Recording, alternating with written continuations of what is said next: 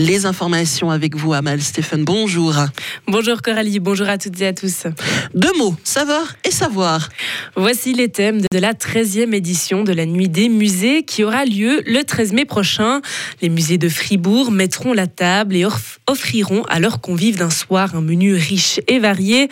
De la BCU à l'espace Jean Tinguely en passant par le jardin botanique, le programme est riche. Annick Monod est membre du comité de l'association des musées du canton de Fribourg et elle nous explique comment va se retrouver le thème saveur et savoir dans ces différents musées. Comme toujours, la nuit des musées, c'est la, fête de la diversité en quelque sorte, parce que parmi les musées, il y en a des grands, des petits, des, euh, des musées scientifiques, des musées artistiques, des musées historiques. Donc ça va être un vaste pique-nique canadien avec énormément de, de plats différents à picorer, des activités courtes, accessibles à tout le monde, très familiales, ludiques, avec des expériences. Et on va de la saucisse de chien du Galta des pompiers c'est pas des vrais chiens qu'on mange, à des performances artistiques extrêmement contemporaines à Friard, en passant par des expériences de chimie euh, gustative au musée d'histoire naturelle. Donc vraiment, il y en a pour tous les goûts. Les billets d'entrée sont de 20 francs pour les adultes et sont gratuits pour les enfants jusqu'à 16 ans. Dès ce mardi, la Suisse vivra à crédit sur le plan énergétique. Les ressources locales ne permettent de couvrir les besoins du pays que jusqu'à la mi-avril. Nous dépendrons donc de l'importation de pétrole, de gaz et d'uranium. Plus de 70% de l'énergie est importée, ce qui correspond à une dépense de près de 8 milliards de francs en moyenne. La politique suisse perd une de ses pionnières. Elisabeth Kopp est décédée à l'âge de 86 ans des suites d'une longue maladie. Elle est connue pour avoir été la première conseillère fédérale en 1984.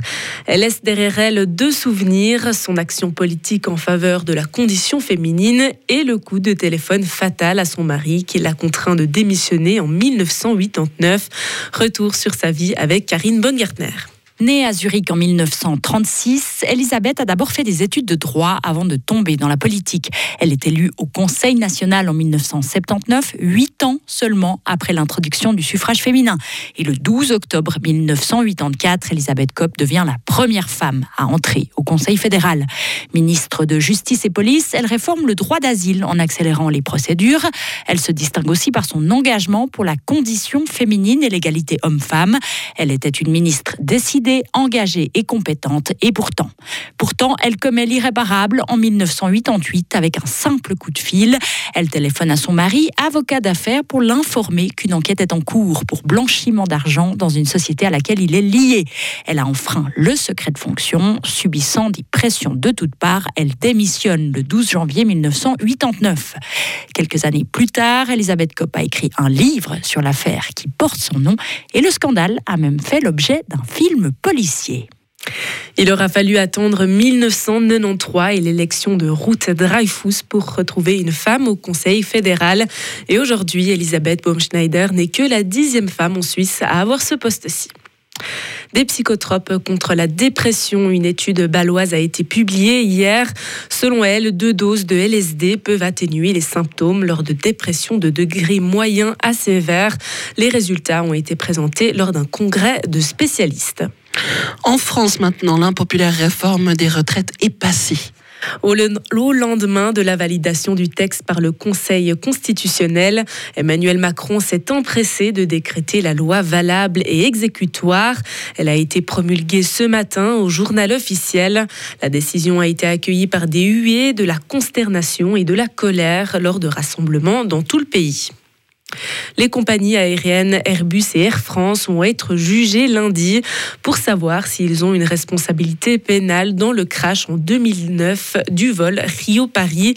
14 ans après cette catastrophe qui a fait plus de 200 morts.